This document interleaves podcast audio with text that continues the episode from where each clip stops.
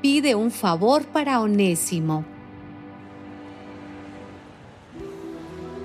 Estoy muy contento y animado por tu amor, ya que tú, hermano, has llenado de consuelo el corazón de los que pertenecen al pueblo santo.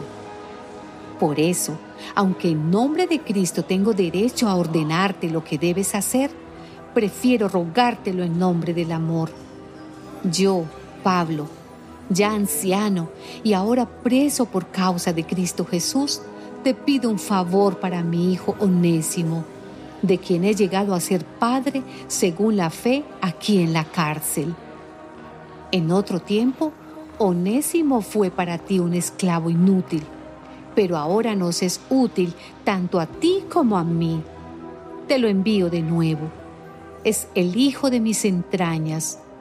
Yo hubiera querido que se quedara aquí conmigo para que me sirviera en tu lugar mientras estoy preso por causa del Evangelio.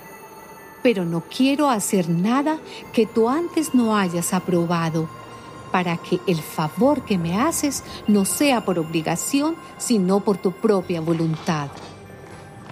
Tal vez Onésimo se apartó de ti por algún tiempo para que ahora lo tengas para siempre.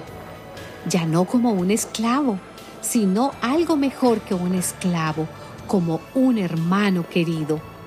Yo lo quiero mucho, pero tú debes quererlo todavía más, no solo humanamente, sino también como hermano en el Señor.